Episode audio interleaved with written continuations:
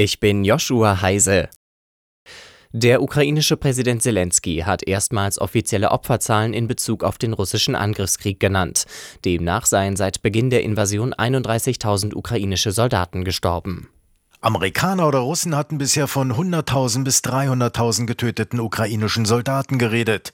Das sei alles Unsinn, sagte Zelensky. Zugleich sprach er aber auch von 180.000 Toten auf russischer Seite.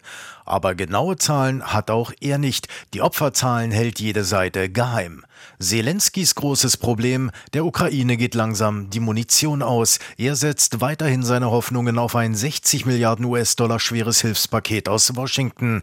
Aber das hängt nach wie vor in der Schwebe. Clemens Kurt Nachrichtenredaktion. Bundesaußenministerin Baerbock hat den Besuch eines Wasserwerks in der südukrainischen Stadt Mykolaje vorzeitig abbrechen müssen. Das teilte ein Sprecher des Auswärtigen Amtes mit. Grund dafür war die Sichtung einer russischen Aufklärungsdrohne, die auch den Bereich des Wasserwerks überflog. Auf solche Drohnen folge in der Regel ein direkter Luftangriff, hieß es.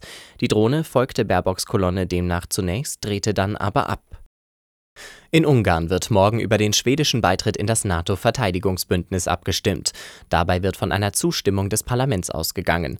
Denn die regierende Fidesz-Partei von Ministerpräsident Orban hat nach lang andauernder Ablehnung jüngst ihre Unterstützung für die Ratifizierung des Antrags signalisiert. Wegen Russlands Angriff auf die Ukraine hatten Schweden und Finnland im Mai 2022 Mitgliedschaften in der NATO beantragt. Nicht nur in Deutschland demonstrieren die Landwirte gegen die Politik, auch die polnischen Bauern gehen auf die Straßen bzw. blockieren sie mit ihren Traktoren. So auch heute auf der A2 nahe der Grenze zu Deutschland bei Frankfurt an der Oder. Noch bis morgen wird es deshalb auf der A2 zu Verkehrsbehinderungen kommen.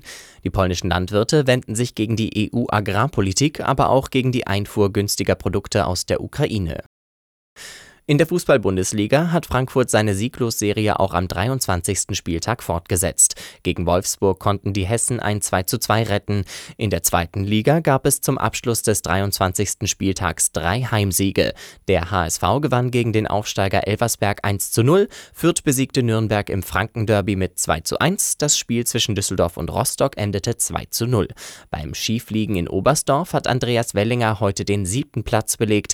In der Weltcup-Gesamtwertung liegt er weiter auf Platz 3.